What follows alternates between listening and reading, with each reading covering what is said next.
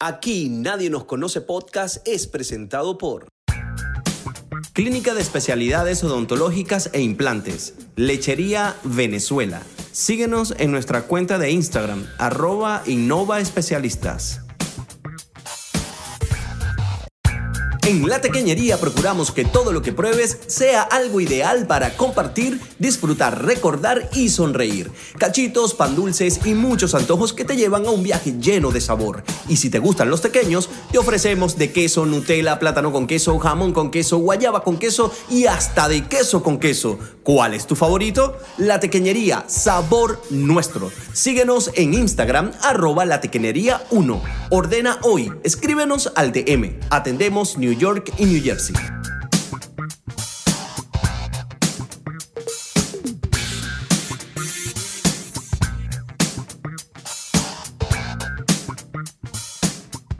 Hola, les saluda Alfonso Prieto y este es otro episodio de Aquí Nadie Nos Conoce Podcast. Sean bienvenidos. Estar fuera de Venezuela es una tarea muy dura. Para algunos es fácil adaptarse a nuevas culturas y espacios, para otros no tanto. Y cada día millones viven la agonía de estar lejos de la vieja casa. Sin embargo, hay maneras de volver. Escuchar música es como comprar boletos. Dándole play al picó digital, podemos emprender el viaje que nos lleve a buscar las raíces. Esa que define o esas que definen nuestra identidad. Podemos reencontrarnos con la familia, los amigos, quereres, apreciar amaneceres y atardeceres, hacer que se nos pierda la vista mirando lejos en el llano, maravillarnos con una montaña, con el mar Caribe o sentir cómo te baña el rocío del Carepacupay Vená. Nuestra mente puede ser itinerante y estar en muchos sitios a la vez. Si no me creen, pregúntenselo a Miguel Ciso. Y sin querer me salió un verso. Miguel, bienvenido. Mira, me puse nervioso para esa entrada, ¿viste? Estoy aquí. Oye, bueno, bueno, pana, siempre te salió, pero de, de, concurso. Lo viví. Bueno, Alfonso, mira, un gran placer estar aquí en tu espacio. Eh, un honor, de verdad, conversar contigo. Ya sé que lo teníamos planificado hace rato, pero por, por fin se dio. Así que bueno, estoy ahí en tu casa con tu tus muñequitos y tu amplificador Yamaha ahí al lado. Mi zapata, mi zapata, mi, ah, tu zapata, mi soto, mi soto, el cuadro de mi hija. Y bueno, esto los hago yo, pero los hice yo. Ahí estamos. Así Buenísimo. que está, estás en mi casa, realmente. Estás en mi casa. Vale, y, hay otra y hay otra sorpresita por ahí que te voy a, voy a ver si me ayudas al final de esta primera parte. A ver si me ayudas vale. con, con algo allí. Este. Miguel, aquí nadie nos conoce. Aquí nadie nos conoce, hermano. Hermano, podemos hablar tranquilos como si estuviéramos entonces sentados por allá por los olivos o en la UD 147. o 46, me equivoqué. 46. 46. De ahí es que soy, hermano. De ahí es que soy, Moscatel. Eh, Miguel, voy a arrancar precisamente por allá. ¿El Orinoco o el Caroní? El Caroní. Sí. ¿Por qué el Caroní? Si el río Orinoco es el majestuoso, el no sé cuál más grande del mundo. ¿Por qué el Caroní? Bueno, el Caroní porque es el que está ahí uniendo Puerto Ordaz y, San Félix, el que, el que está en, digamos, anclado en Guayana, en, la, en, la, en Ciudad Guayana. Y sí, bueno, está la unión de los ríos allí, pero el Caroní es el que tiene más, este, más fluencia ahí en, en, en, Ciudad Guayana, ¿no? De donde soy yo. Sí. De sí. donde vengo el, el, el, el Caroní ahí. Bueno, de hecho, eh, yo, ellos nunca se unen, se abrazan, diría yo. Porque sí, se abrazan, por las densidades de agua y color no, no, no, no logran unirse. Levantaste, un, levantaste tu copa, que tienes Perdón. vino ahí, no te preocupes, yo levanto la mía. Esta es cerveza, bueno. es una Guinness, es irlandesa y precisamente donde se encuentra ahorita Miguel. Miguel, salud y, bueno, y salud. salud. Este es el bautizo de tu disco, quizás, no sé. Bueno, bueno, salud. A mí me da pena que tú, estando en New York, bebas Guinness y yo en Irlanda beba vino, pero salud. No, no, no, no está bien, está bien. Eso para funciona. brindar. Qué bueno, qué bueno. Me dices que el Caroní, Ciudad Guayana, fuiste a bautizar identidad allá. Me imagino precisamente, me, me, imagino precisamente por, por, por el hecho de, de, como que retribuirle al sitio de donde vienes, al sitio donde naciste. Sí, o sea, sin duda, bueno, yo, yo me crié en, entre Puerto Ordaz y San Félix, viví mucho, muchos años en San Félix, luego me mudé a Puerto Ordaz y, y pues eh, Ciudad Guayana entera es como, o sea, yo hay gente que lo vive como dos ciudades, pero para mí es una, una sola casa.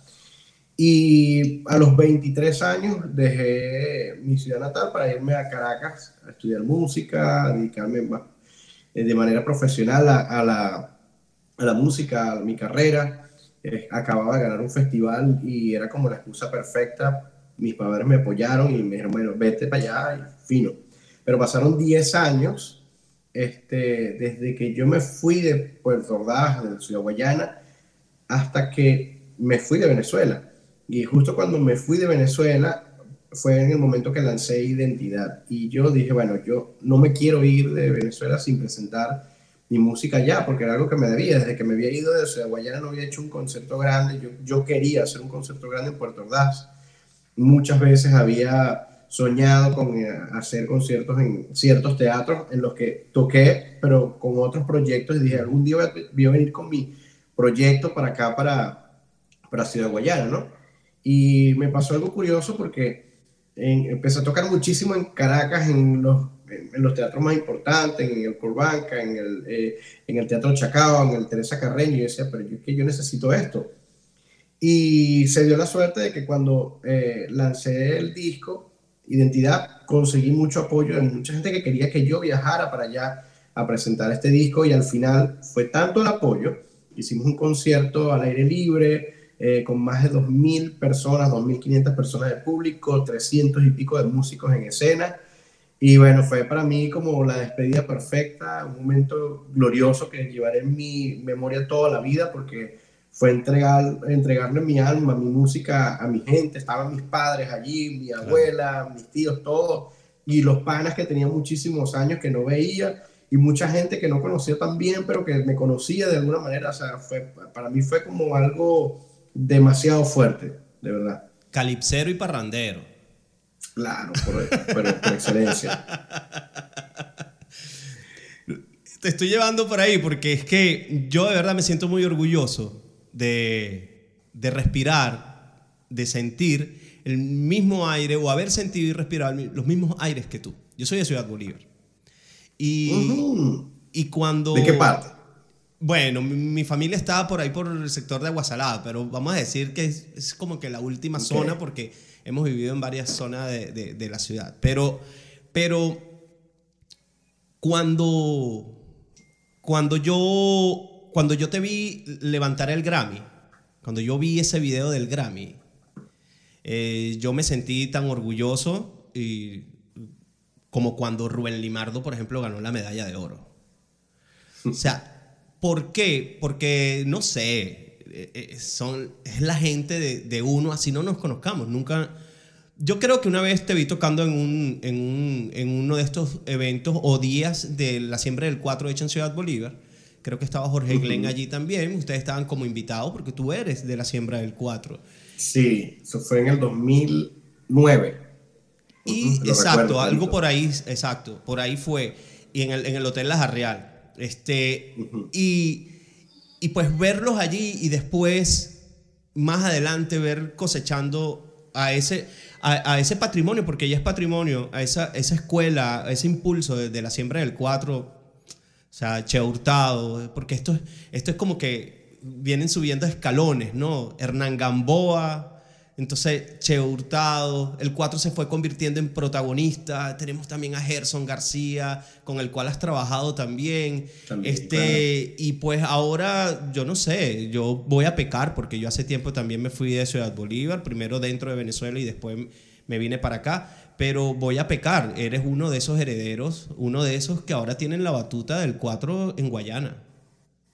Bueno, gracias. Por perdón, por, perdón por meterse. Me estoy enterando. Eh, bueno, entérese, entérese. O perdón por meterte en, este, en ese paquete, ¿no? O en ese, en ese problemón, quizás. Pero de verdad que sí, porque yo escucho el 4, yo escucho tu música y, y, y viajo Y por eso, y por eso en la entrada viajo porque, no sé, tiene esa magia guayanesa venezolana, pero se siente lo, lo guayanés ahí. Bueno, muchísimas gracias. Este, nada, yo por supuesto, con muchísimo orgullo digo que soy parte de, la, de esa camada de cuatristas de la Siembra del Cuatro. Eh, en el año 2007 gané el festival y eso sin duda cambió mi vida. Fue como, ¿sabes? Como un antes y un después, eh, donde antes era un chamo que tocaba cuatro y después la referencia este no, este es el ganador de la Siembra del Cuatro. Y empezó mucha gente a llamarme para tocar en sus discos, en sus proyectos, para giras, para, para tantas cosas que esa fue la razón por la que finalmente me, me mudé a Caracas. Y una vez en Caracas fue como que los primeros años eh, empecé a, a, disfrutar de las mieles de una ciudad completamente rebosada de arte, eh, tocando con proyectos como Saúl Ver Ensamble, con Aquiles Baez, eh, con maestros como Nene Quintero, con Luis Julio Toro, el ensamble Burrufío, Serenata Guayanesa, el cuarteto, las orquestas, todas. Después finalmente fui parte de, de la banda de Huáscar Barradas y, y, bueno, estuve allí mis últimos seis, seis, años en Venezuela como parte de la banda. Así que, o sea, por supuesto que eso fue el detonante de que todo esto ocurriera y, y yo sé que no solamente para mí, sino para todos los que han pasado por la siembra y, por supuesto aún más para los que hemos tenido la suerte de ganar el festival. Sentimos que esto ha sido como un, una bendición, ¿no? Haber, haber pertenecido a esa escuela y vivir ese episodio de nuestra vida. Yo sentía a la... Yo tengo 44 años y mi juventud, yo sentía a los pares míos como que alejados de, de, la música tradicional venezolana. Este, aunque siendo Ciudad Bolívar, bueno, yo creo que todo el estado Bolívar es muy, muy, muy, muy la, las raíces están ahí y la gente es muy arraigada a lo tradicional, pero entonces era el calipso, pero en general la música, bueno, el joropo, el upata, zona ganadera, uh -huh. Caicar el Orinoco, zona ganadera, misma Ciudad Bolívar, pero, pero esas serenatas bonitas que yo viví con, con los amigos de mi papá, que, que, o sea, eso yo creo que se fue perdiendo, se fue diluyendo no sentía que mis otros pares lo, lo compartían, pero en los últimos años, eh, precisamente, probablemente por, por, lo de la siembra del 4 y este movimiento también nuevo instrumental venezolano, porque ten, referencia a Ensamble Gurrufío y otros ensambles, Ensamble Orinoco en, en Bolívar también, uh -huh. pero, pero los jóvenes no estaban metidos en el peo. Yo, claro. yo veía que el músico venezolano iba envejeciendo yo creo que, por ejemplo, y eso algún momento lo hablaré con alguno de los integrantes de Serenata Guayanesa, pero yo siento que Serenata Guayanesa se va a perder, va a quedar su legado, pero yo necesitaba una generación de relevo. Y a lo mejor no la encuentro en Serenata Guayanesa, pero la, la encontramos en, en, muchísimos proyectos como los que tú manejas y, y tus pares también, donde el, el, el joven está metido, o el, o el, adulto joven está metido allí y, y sigue desarrollándose. Claro. Esa Mira, música. de a mí me pasó lo mismo cuando estaba chamo en, en Puerto Ordaz, sobre todo. Eh, yo siempre decía, no, que tengo que salir con unos amigos, y, y, pero ¿con quién? Porque entre panas, pues, ah, pero ¿con quién? ¿Qué, ¿Dónde es la rumba? No, no, con unos viejos amigos míos. ¿no? Viejos, pero porque tienen más de 50, 60 años. Y yo era un chamo de, de 18, 17 años. Y claro, ¿qué es lo que pasaba? que para mí un, chamo, un tipo de, de, de, 40 era como, wow, ese señor me lleva toda una vida. Mm. Y, y, y, eran personas que mantenían esa tradición, que lo habían heredado de sus padres, de sus abuelos, de sus tíos, y les gustaba parrandear. Y para mí eso era como absorber una cantidad de información valiosísima.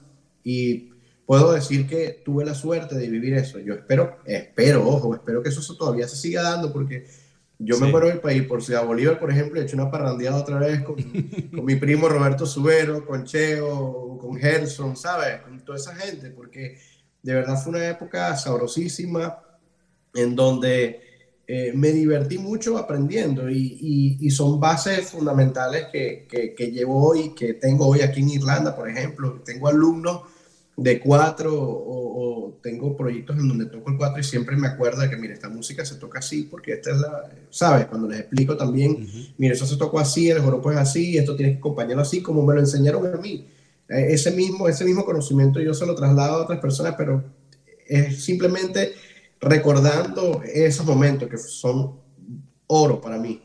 Y, y, yo creo que todavía, ahorita, hay una generación eh, que está interesándose en esto. Por ejemplo, el caso de, de, un chamito que se llama Ángel, que me escribió hace unos días en, en las redes. Mira, es flautista, toca impresionante la flauta, como, bueno, te pudiera decir, un gran solista de la flauta. Y de repente me dice, no, cuando tú lanzaste el disco Identidad, yo estaba tocando en la orquesta y ese día a mí me emocionó muchísimo tu presentación con el cuatro y decidí ser cuatrista. y, y el chamo está volando, el chamo está volando, o sea que en un año y medio más, yo, yo no tengo nada que enseñar, ¿sabes? Nos vimos, una, vimos unísimo, le regalé una, una, clase online le dije, mira, bueno, vamos a hablar. Y yo, o sea, el chamo tiene una cabeza así de ideas este, y yo digo, bueno, o sea, también tiene toda la, toda la ventaja de tener YouTube y tener todas las redes sociales y de, tener contacto, escribirle a cualquiera de, nosotros, cualquier referente de hace muchos más años y pedirle consejos y, hablar con ellos directamente. Yo soñaba con, con encontrarme con Che Hurtado en, algún, en algún lado para preguntarle, mira, ¿cómo haces el repique el pajarillo? ¿Sabes? Eh, pero este, ahora la cosa es más fácil. Y yo creo que esa, esa facilidad está generando también un impacto en, en los jóvenes eh, de 17, 15 años que también quieren, quieren tocar el 4. En Caracas también hay una cantidad de chamos, eh, no, solo, no solo niños, eh, jóvenes, niñas también. O sea, he visto que, que es importante recalcar también porque la, normalmente las mujeres no, no, no tocan, o sea, no se dedican tanto a tocar el 4, pero he visto también que hay un movimiento de chamas que están empezando a tocar el 4 y a un nivel altísimo. Entonces, yo creo que sí, sin duda, la cosa no ha, no ha muerto y, y, que va, va a seguir eh, creciendo poco a poco. Confío en eso. Amén. Confío. Fíjate que dices que, las mujeres en Venezuela no tocan cuatro. A mí me llama mucho la atención. Me parece increíble este, las chicas en, en Colombia, en, en el llano colombiano, que ejecutan la bandola desde muy pequeña y hay arpistas también, pero ellas como que se han dedicado a la bandola como tal. Y el 4, es verdad, no, poca presencia femenina, poca presencia femenina, incluso en, músicos de, de, larga data. Quizás por ahí a la que veíamos con un 4 o vimos con un 4 Lilia Vera en algún momento, creo. Claro. Este, Cecilia Todd, pero era un cuatro ahí su acompañante y ya, pero, claro. pero protagonista como claro. Hay, hay muchas cantantes y sobre, me encanta sobre todo que ahora muchos cantantes se están acompañando con el cuatro. Y, y tengo además tengo como cuatro alumnas que son cantantes cantantes y estoy explicándole bueno cómo acompañarse cómo hacer esto. Y me encanta porque cada una tiene como su, su swing. busca una sonoridad diferente. Algunos son ni siquiera venezolanas, son personas de otros, de otros países. Eh, y, la búsqueda realmente de nosotros los cuatristas es que el instrumento sea como, como tomado en cuenta o como referencia, como así como cualquier otro instrumento, como la guitarra, como el ukulele. Y por supuesto, cada vez que me llega un extranjero tocando el cuatro y me dice, mira, yo quiero un francés, por ejemplo, o, o un inglés, y me dice, yo quiero tocar no sé, mi música anglo o francesa o lo que sea con el 4 a mí me llena de muchísimo orgullo. Por supuesto. Pero sí, en, definitiva, este, más que todo para acompañar, ¿no? El tema de las mujeres con el 4, pero sí hay, sí hay, que les digo que sí hay ahorita mujeres que se están dedicando también a, la parte solista del 4, a estudiar el 4 a profundidad y, y hay un trabajo eh, precioso. Hay una niña que se llama Marianne también, que tiene como 16 años y está volando está volando con, con el instrumento y también es flautista y canta, o sea, hay un talento de sobra que viene creciendo. Dos preguntitas o una metida, dos, tres, no sé, metida en una sola, en un solo paquete. Eh, eh, yo sé que, que, estar nominado al Grammy, o sea, esto suena cliché, ¿no? Nominar al, nominado al Grammy, pues bueno, me siento muy alegre, muy contento, porque ta, ta, ta.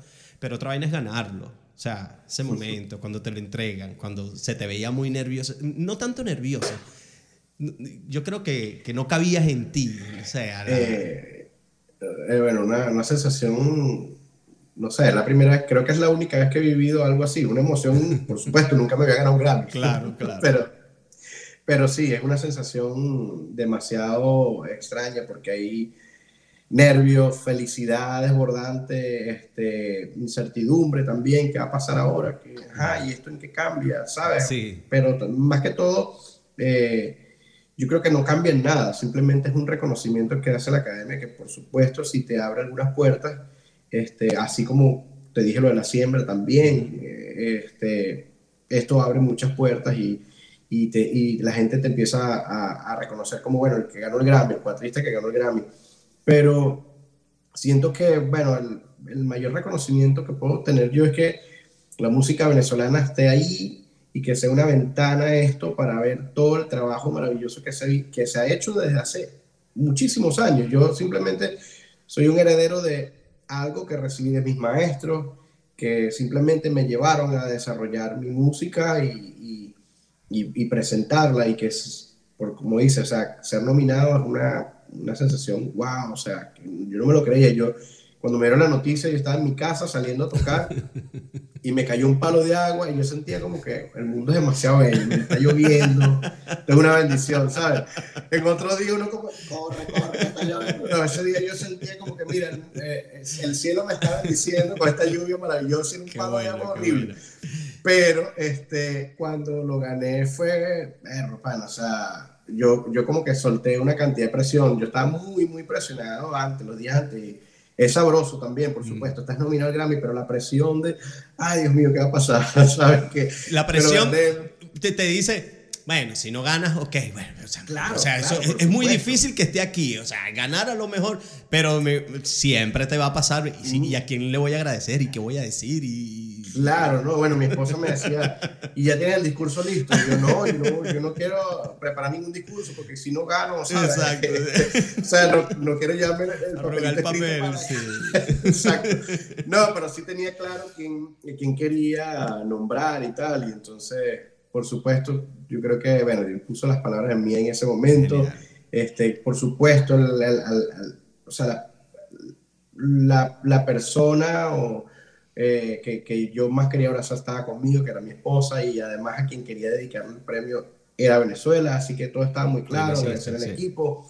Pero de verdad, bueno, a mí la, la, me, me, temblaba la voz, yo, yo, yo dije, no, en cualquier momento arranco a llorar aquí, todo queda grabado. y me van a mamar mucho gallo, pero bueno, nada, la alegría, la alegría es, es indescriptible, de verdad. ¿Cómo, cómo, cómo, y ya como para cerrar esa parte, no te visualizaste así, o sea, recibir el Grammy, tenerlo, abrazarlo, abrazar a tu esposa, por supuesto. Sí, sí, recibir las bendiciones sí. de la familia y después decir que hace 10 años estaba yo todo sudado en unos carnavales, charrasqueando el 4 y mira dónde estoy. No te pasó, o, o sentado en una silla de mimbre en la casa de la tía, de la abuela, no sé, una cervecita en la mano tocando. Bueno me pasó algo, algo parecido, pero fue como, fíjate, 10 años antes de ganar el Grammy. Yo estaba, estaba llegando a Caracas, ¿sabes? Estaba como uno de los temas de identidad, ¿cierto? Que se llama Llegando a Caracas. Este, estaba llegando a Caracas y un músico al que admiro muchísimo fue a dar una presentación en Caracas y yo dije, yo no me lo pierdo por nada. Ese día me empezó, yo creo, me empezó la lechina y yo no lo sabía. Wow. Estaba, me dio fiebre, todo así, pero yo dije, mira, me siento mal, pero yo voy a, a conocer al tipo, tengo que verlo. Es Hamilton de Holanda. Oh my mandolinista, mandolinista brasilero, este, que bueno. Que tiene un disco con Gurrufío que es brutal. Tiene un disco con Gurrufío, exactamente. Y bueno, yo estaba ahí viendo al tipo tocando en el concierto y yo decía, Dios mío, mira el tipo, estoy al frente del tipo, el tipo está tomando el agua, mira, ese es el agua que toma el tipo, casi, casi, casi. Entonces, pues al final del concierto lo, saludo, me presento y tal, este, y él me dice, ¿qué edad tienes? Y yo, bueno, tengo tantos años, 23, este, ah, yo tengo 33, y yo, ah, tienes la edad de mi hermano, o sea, recuerdo claramente el momento, este, y ya Hamilton tenía 33 años y había grabado como, no sé, una cantidad de discos, pero barbarísimos, ¿no? eh, y yo me conocía toda la discografía. ¿Qué, ¿Qué, es lo que pasa? ¿Que, ¿Por qué digo esto? Porque estaba nominado a los Grammys con Hamilton de Holanda, 10 años después. Y yo decía, si a mí me hubiesen dicho en ese momento, no te preocupes, que en 10 años le vas a ganar un Grammy a este tipo, pues en mi vida se me hubiese ocurrido, ¿me entiendes? No me hubiese pasado por la mente. Y yo lo que imaginaba era, pero O sea, es que yo esto no me lo creo, este, o sea, esto es ¿Y lo viste en la ceremonia? ¿Estaba contigo allí? ¿Hablaron? No, no, no. lamentablemente, lamentablemente no estuvo, este, pero estuvo otro de los nominados, que es también otro músico al que admiro demasiado, que es Yamandu Costa, un guitarrista brasilero que también estaba nominado conmigo, y otro de los nominados era, era Hermeto Pascual, que es para ellos como el Aldemaro Romero de Brasil, o sea... O sea, tú, estabas, tú estabas vino tinto sub-18 contra, contra, Brasil de, de, no sé, de, de Ronaldo, Ronaldinho. Total, total, total. Yo me sentía así, yo decía, bueno, para, para mí esto, por eso te digo, para, mí esto es ya claro, eh, no, no, no, un honor demasiado grande estar nominado con este tipo que además son, son referencias para mí, respeto su trabajo, sigo su carrera hasta el día de hoy, por supuesto, y, y, me deleito con todo lo que hacen. Y, y, que mi disco haya sido, bueno, ganador de esa categoría, para mí es, bueno, o sea, como algo demasiado gigante, ¿sabes? Sí, increíble, increíble. 2020 muy raro, Miguel. Raro y complicado. Pero parece que, que, fuiste de esos que, que lo aprovecharon al máximo. Porque te apareces en el 2021 bueno, ya vamos a estar a la mitad, que está volando este 2021. Con Pero mucho, Volandísimo, ¿no? Por ahí dicen que cuando ves los días pasar tan rápido porque te estás volviendo viejo, coño, ya yo, bueno, yo acabo de cumplir 44.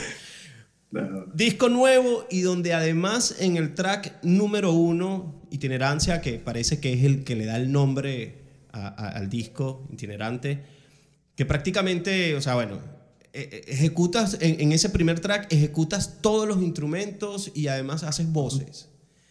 Y, y déjame decirte que no sé, pero ese tema tiene un aura todo espiritual, media, no sé, me, me acordé de Ravi Shankar y no sé, por ahí anda no sé, tiene un aura muy bonita ese, esa canción. Qué bueno, qué bueno, qué bueno. Me gustó mucho. Sí, bueno, sí, para mí el, 2020 fue muy raro, por supuesto, para todos.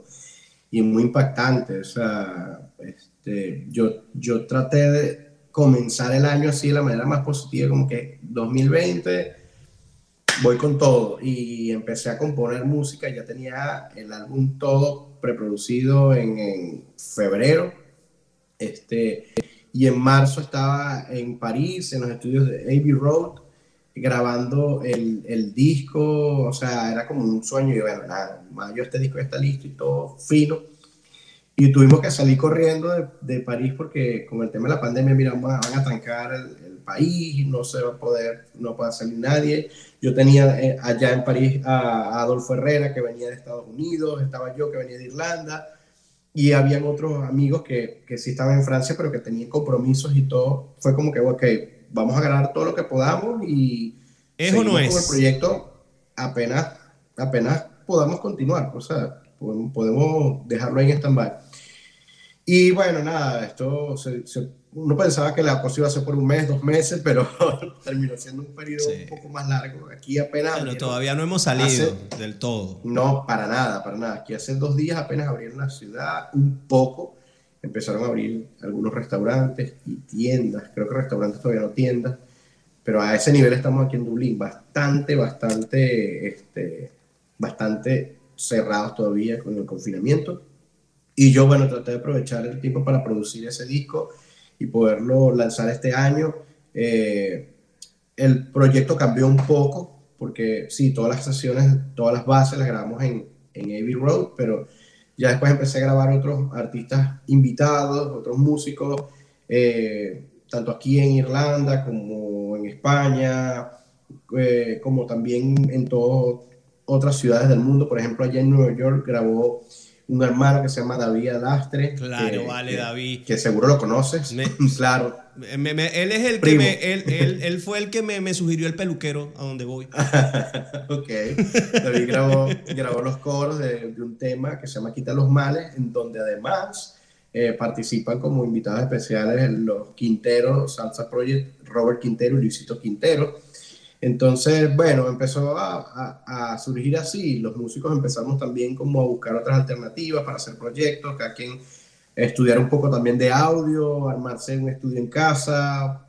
Otros, bueno, no tenían cómo grabarse en casa y busqué la manera de que grabaran en su ciudad.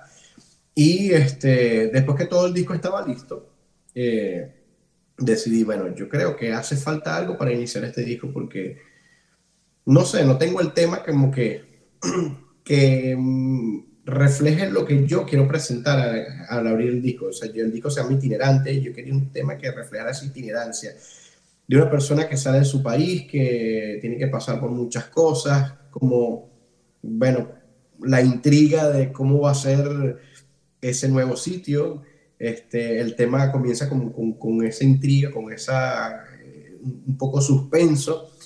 Eh, luego se desarrolla como en diferentes episodios. El tema tiene como diferentes episodios marcados. Hay un episodio donde la cosa se pone muy bonita y yo hago referencia quizá a, a bueno, no sé, cuando uno se maravilla en la ciudad que llega o el, o el país que llega y después empieza como vuelve esa misma melodía como con un carácter un poco más fuerte, como que ya un poco más de seguridad y de repente viene el solo y el solo es como una búsqueda bastante mística y, y, un poco sufrida de cómo podría ser esa adaptación de, de, esa persona que está llegando a un sitio y que no habla el idioma o que empieza a mezclarse con, otros, con otras personas del sitio hasta llegar a como a, formar algo en conjunto, donde luego, bueno, está el cuatro soleando con otros instrumentos, y, lo veo yo como, bueno, el venezolano que llega y consigue una nueva familia, nuevos amigos, y así por ahí se va hasta que al final, bueno, son otros, todos los instrumentos tocando en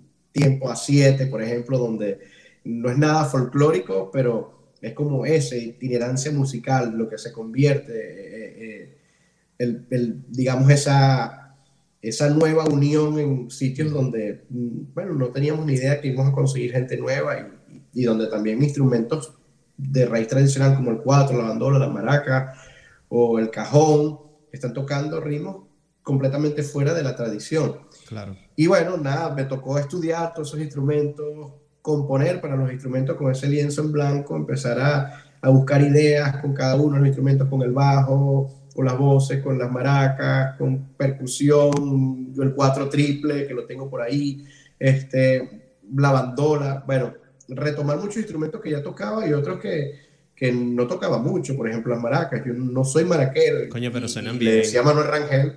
Suenan bien. Sí, le decía Manuel Rangel, decía Manuel Rangel que grabó en una de las maracas, dijo, bueno, para yo soy compositor, y yo, para lo que voy a usar las maracas, no es lo mismo para lo que lo vas a usar tú, que eres un virtuoso, pero yo necesitaba un color y bueno, quedé, realmente quedé muy contento con el resultado, me grabé yo mismo aquí en mi casa, tuve todo el tiempo para desarrollar esa idea, fueron más o menos dos meses uh, con la realización de ese tema, eh, días donde amanecía muy inspirado, otros días donde no tanto, y eh, haces todo un trabajo en el día y después, mira, no sirvió, vamos otra vez, y bueno, fue, fue bastante, bastante divertido y, y, al mismo tiempo eh, como redescubrirme como músico, porque es la primera vez que toco otro instrumento que no sea, otros instrumentos que no sean eh, cuatro en mi, en, mi producción. Y yo dije, bueno, si no lo hago en mi producción, entonces ¿dónde lo voy a hacer? es el momento. Por supuesto. Es el momento y bueno, voy a romper el cascarón y voy a mostrar esta nueva faceta donde hago como multiinstrumentista, compositor de, de todos los temas.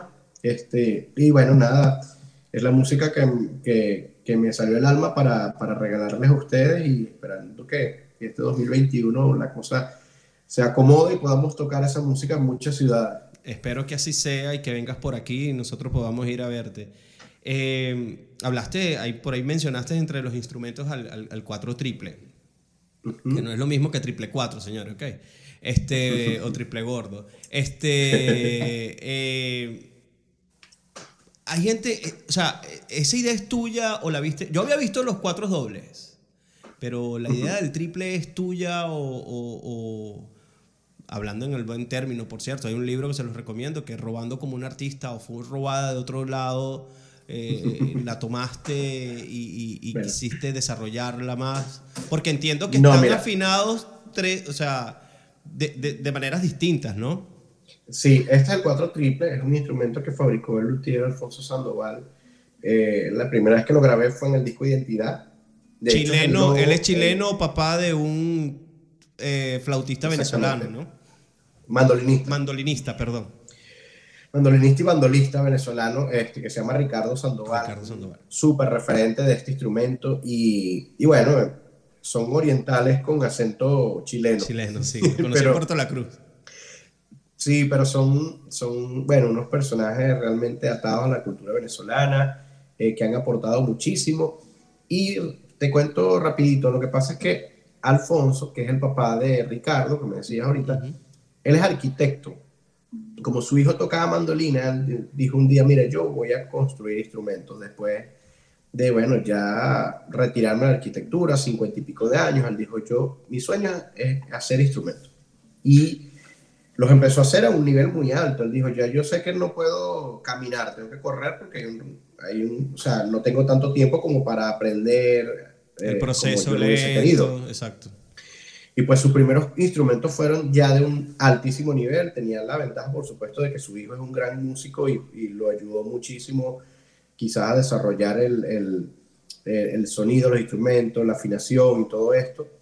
Y además él es una persona súper dedicada y perfeccionista con, con, la fabricación. Entonces él empezó a hacer instrumentos tradicionales y en algún momento eh, se le ocurrió hacer un, un, instrumento de brazo múltiple, de doble mástil. ¿Por qué? Porque hay un bandolinista eh, que se llamaba Cruz Quinal, el rey del mandolín morocho, que falleció y él construyó un mandolín doble. Eh, y una vez que, bueno, el museo lo llamó y le dijo, mira, queremos que restaures este mandolín.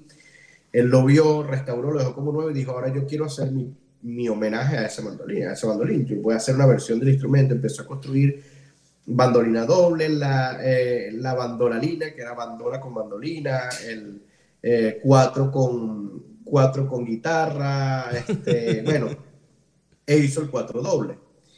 Yo fui a su taller y él tenía ya el cuatro doble como encargado para alguien. Eh, toqué el cuatro doble, me encantó, empecé a, bueno, pasé horas ahí y él me dice, bueno, pero yo te hago un cuatro doble a ti también. yo, no, no, no, no, no, quiero, quiero cuatro doble. yo no quiero nada, yo quiero... no, pero fue así como que yo, no, no, no, vale, pero eso sí tiene ahí, yo además no, no estoy tan interesado. Pero ¿y si te hago un cuatro triple, te interesa? Yo, bueno, eso cuatro triples. Bueno, ¿cómo suba a tocar esa broma? Yo necesito como cuatro manos para tocar eso. Entonces, bueno, me dijo, mira, si lo hacemos, tú eliges las afinaciones, eliges, eliges las medidas, como, como lo quieres, como, y lo hago para ti, tú vas a ser el único que tenga el instrumento. Entonces, bueno, hicimos eso, empezamos a trabajar en, la, en, en el diseño del instrumento, yo le pedí las especificaciones que quería, pero él, él, hizo todo el trabajo de la fabricación y, y bueno, es un instrumento prototipo que después se convirtió en bueno, un instrumento maravilloso. Fui enyerrándolo, como dice uno, poniéndolo tuning, este, le puse unas microfonías, empecé a estudiarlo, a, a, hacer como, bueno, el estudio del, del, instrumento, del instrumento como, bueno, no sé, con pedales, con claro. station y tal. Y bueno, resultó un, un instrumento maravilloso. Te muestro un poquito este es el 4 tradicional, igualito Este es el mismo, la afinación una octava grave y, con la prima aguda. Y este suena, bueno, este, vamos con el otro y después les muestro cómo suena. Y este es el 4 tenor, que es una afinación intermedia. En el momento que lo hice, que, que, que, que lo hizo, perdón, el maestro Sandoval, yo le pedí que este 4 fuera de cuerdas de metal. Okay. Eh, y luego, experimentando con este este 4 me quedó como para jugar. Ya estos dos los tenía seguro. Y ahorita eh, hay una marca que se llama Aquila, que es italiana, que hace eh, cuerdas para muchos instrumentos, incluyendo el 4. Me acaba de patrocinar y estas cuerdas son desarrolladas por esta marca bueno. a petición de un venezolano, un cuatrista que se llama Juan Carlos Sanz. Y bueno, me las dio para que las probara, se las puse y le quedaron perfectas. Así que es el nuevo sonido y así con esto grabé itinerancia este, y voy a seguir tocando un buen rato porque me encanta. Entonces, bueno. te voy a mostrar de, de lo más conocido a lo desconocido. Este,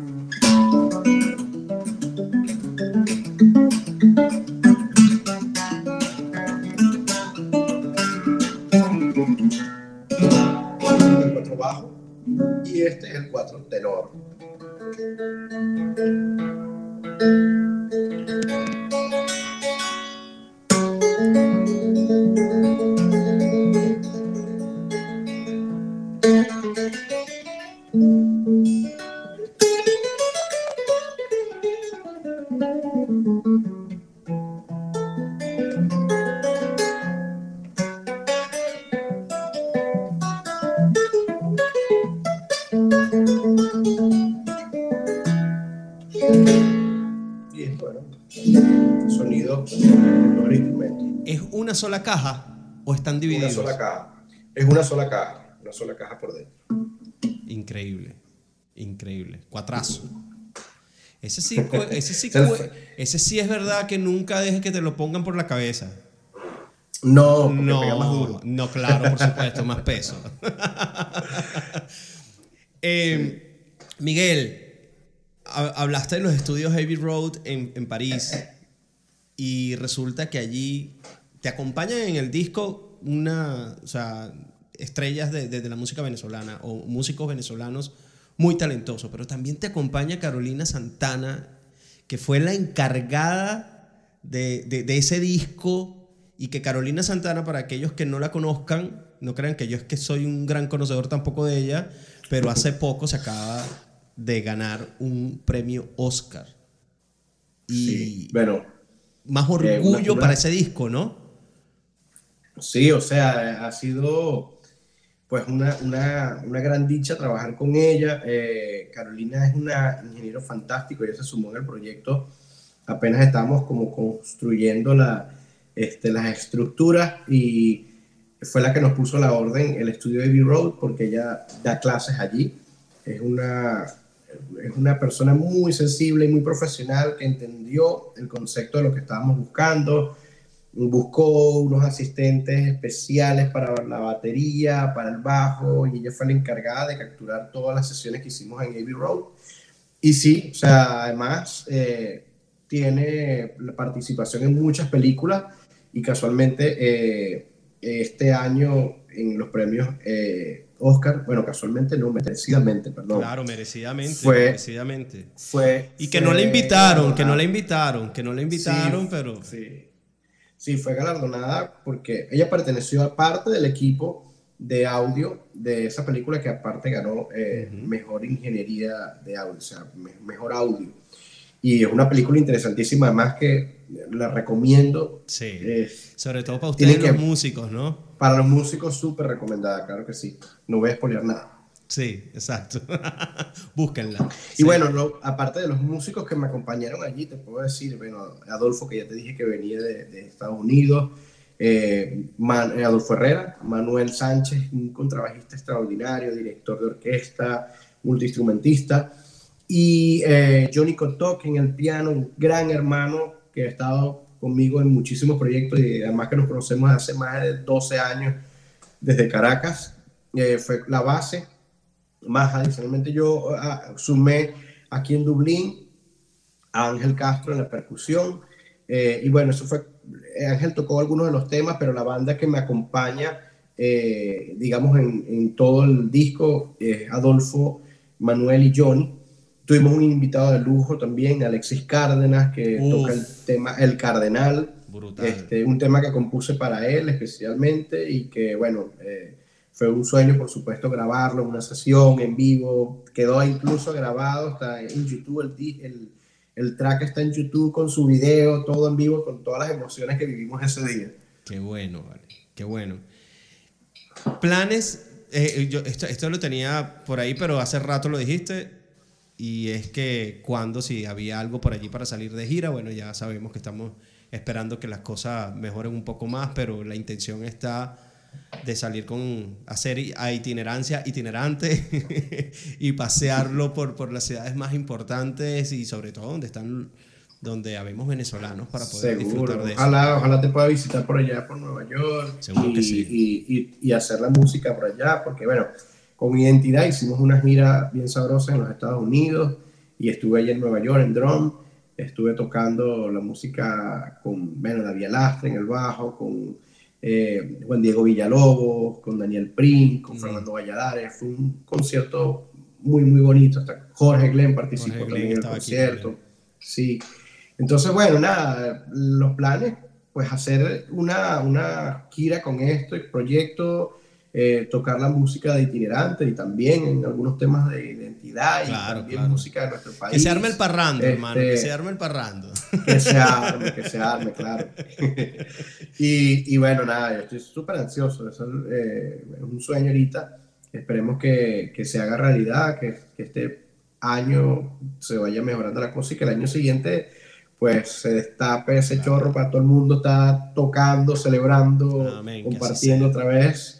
Este, y bueno, nada, quería nombrarte parte de las personas que trabajaron en este disco porque Por además supuesto, hay- no, venga, venga. un, un equipo maravilloso, eh, bueno, que tengo que agradecer, ¿no? Este, por ejemplo, la mezcla, te puedo nombrar a Darío Peñalosa, el, el máster es Jesús Jiménez, eh, pero los músicos que me acompañaron, eh, ya te nombré Manuel, Johnny, Adolfo, eh, Alexis Chipi Chacón, Eli Chacón, Marcial Isturiz, Orlando Molina, Gabriel Figueira, Luisito Quintero, Robert Quinteros, Lucas Sánchez, Ángel Castro, Morocho Gavidia, Manuel Rangel, Marcio Tartarov, Benjamín Becerra, David Alastre, Tony Oscar y un chamo que se llama Miguel Ciso. Tipo ahí. la producción general estoy con mi querido amigo Julian Yang, en la producción, este, los arreglos y música original es mía y producción musical, pero tengo asistente de producción a Manuel Sánchez y Darina Santamaría. El arte del disco es de mi querida esposa Qué llamada Bárbara. Sánchez. Sí, que bueno, tengo un artista en la casa. No, no, no. Y te iba a decir, te iba a decir que, que lo que me gustó de- de- de- del arte del disco es que es que no te viene con, con el cuatro y las cuerdas. y la- no, no, un elefante, una- o sea, un está muy bonito, está genial, así que aplauso para ella y ojalá también No, se gane el. Grammy. ella entendió, ella entendió perfectamente el concepto. El concepto. Que, que, que yo le dije, yo le dije, yo quiero un disco blanco, este, ella dice que es crema, pero es blanco para mí, en el fondo de mi corazón. Acuérdate que nosotros no Este, no, manejamos sí. muchos colores, blanco, negro, amarillo, Exacto, azul y rojo, o sea, Amarillo, azul y rojo, blanco y negro. exacto, y, y sucio, marrón, así, sucio. Sucito, sí. En color Bueno, sucio. Sí, este, colorado. Colorado. Este, bueno, lo cierto es que entendió perfectamente el concepto desde que vi que empezó a armar la cosa con el elefante. Me encantó la idea y cuando me lo presentó, o sea, fue amor a primera vista. Eh, y nada, o sea, estoy encantado porque el elefante eh, simboliza ese itinerante, ese animal este, que viaja a distancias, que migra por muchas distancias por agua, por comida, bueno, que es muy fuerte, que va contra el frío, contra el calor, contra todo. Y además, bueno, va cargando, va recogiendo muchas cosas en esa imagen que se hacen parte de él. Eh, y cada cosa de esas son, son elementos, son, son nombres de cada, de cada uno de los temas, son, hacen referencia a cada uno de los temas, es como un juego de adivinanza, por ahí decían. Porque poco a poco cuando vas viendo el disco, vas viendo los nombres, vas diciendo, ah, bueno, mija, fíjate, yo le di una pista, un tema que se llama Quita los males y, y hay una sábila en el- la cabeza del elefante, o sea, está genial, la verdad Sí, que, que además sirve como encantado. corona, que además sirve como corona. Eh, que además sirve como corona, exactamente. Bueno, te sigo nombrando, eh, eh, en la grabación estuvo Vladimir Quintero, estuvo Carolina, yo me involucré muchísimo también con la, con la ingeniería de sonido, y bueno, nada, este, una cantidad de estudios también donde luego hicimos las grabaciones, allá en New York está, por ejemplo, Cayo Swing, eh, y está Twin Studio en Los Ángeles, y Cayo Studio aquí en Irlanda. eh, donde hice algunas grabaciones. Bueno, un, un súper placer, de verdad, un equipo maravilloso que ha hecho este sueño realidad. Genial. Yo voy a cerrar esta... Voy a cerrar, eh, arranqué con, con, con algo que, bueno, que, que escribí para, para presentarte, pero voy a leer lo que escribiste tú para tu disco. Y es que itinerante hace referencia a todos esos venezolanos que se encuentran viviendo en diferentes partes del mundo, pero con el corazón anclado en nuestro país. Personas que han pasado por el proceso de aprender nuevas costumbres, lenguajes, códigos de otras culturas y que ahora, fuera de casa, nos une la hermosa tarea de mostrar lo mejor de nuestra tierra. Miguel. Totalmente. Y definitivamente lo mejor de nuestra tierra, lo que vamos quedando quizás son las personas, o somos las personas. Que hagamos algo interesante, que hagamos, que, hagamos cosas buenas y en, favor de otros y en favor de nosotros mismos. Porque lastimosamente, esa hermosa Venezuela que tenemos allá, con las cosas que van pasando todos los días, pues la vamos perdiendo. Las estructuras, lo físico, la misma naturaleza que tanto nos arropó a nosotros por ser de un estado 99% natural, pero que precisamente esas cosas que tiene la naturaleza entonces nos las están deteriorando. Y no sabemos cuándo vamos a volver de lleno, no sabemos si vamos a volver de lleno. Y, y no sabemos cuándo la vamos a volver a ver. Y lo que nos queda es esto, el, tu trabajo, el trabajo de cada venezolano bueno que lo esté haciendo afuera. Por eso nosotros tratamos con este podcast que se llama Aquí nadie nos conoce, porque precisamente venimos de un sitio a otro donde nadie nos conoce, pero a través de lo que hacemos quisiéramos que dejar un legado o, o poner ese granito de arena para, para, para proyectarnos como, como venezolanos, como seres humanos que somos. Miguel, yo te agradezco, yo te agradezco eh, el, el haber aceptado. Te agradezco el, el, haber acompañado eh, en este episodio y solo espero que ese disco reviente, que la gente lo, lo disfrute y péguense, péguense con los tres discos de, me falta uno, el de un cuarteto menos uno, que quisiera escucharlo por allí. Quinteto no, menos uno. No, no, no, lo, no, un quinteto menos uno, perdón. Es, es un quinteto menos uno, ¿no? Quinteto menos un uno, quinteto menos uno es un cuarteto. y, que, y que me gustaría escucharlo porque escuché una, una canción que tienes allí en tu, en tu, en tu, eh, en tu página web y, es una canción que me conecta mucho y sobre todo con, con, mi hija, ¿no?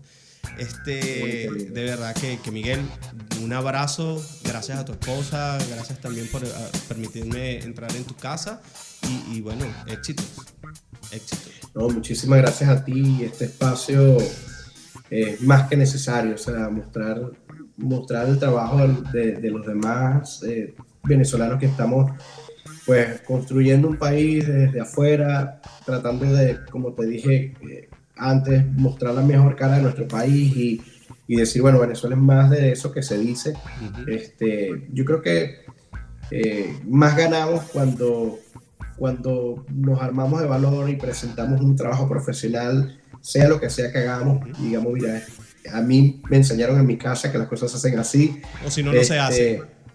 O si no, no se hacen, exactamente. Tu programa es maravilloso eh, ya por ahí estuve viendo otro, otro capítulo, otro episodio y, y de verdad te agradezco por, por, mostrar la cara de esa Venezuela positiva al mundo. Y bueno, por aquí un fan, un seguidor también no, gracias, de, de gracias, ese trabajo gracias. que. Vaso medio, medio lleno, señores. Nada de medio vacío. Vaso medio lleno y a llenarlo, a completarlo, que Así se derrame, que se derrame cosas buenas. Así es. Un Así abrazo, es. Miguel. Muchísimas gracias y salud por ese disco Salud, y que salud. vengan cosas mejores. Por tu programa. Gracias. Bueno, esto fue Aquí Nadie Nos Conoce Podcast. Hoy nos acompañó Miguel Ciso. Lastimosamente, la segunda parte, por algo que está pasando ahorita que me acaban de avisar, no, puede ter- no, no la vamos a poder tener, pero estoy seguro que en una próxima ocasión, y ojalá, y sea aquí en Nueva York, cuando Miguel nos visite a traer su música, nos podamos sentar cara a cara a Claro brindar que y sí. hacer otra parte de Aquí Nadie Nos Conoce, la otra parte que faltó de Aquí Nadie Nos Conoce Podcast.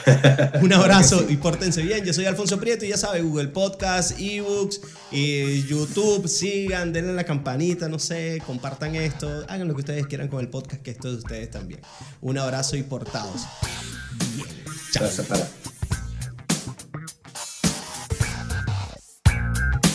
Clínica de Especialidades Odontológicas e Implantes. Lechería Venezuela. Síguenos en nuestra cuenta de Instagram, arroba Innova Especialistas.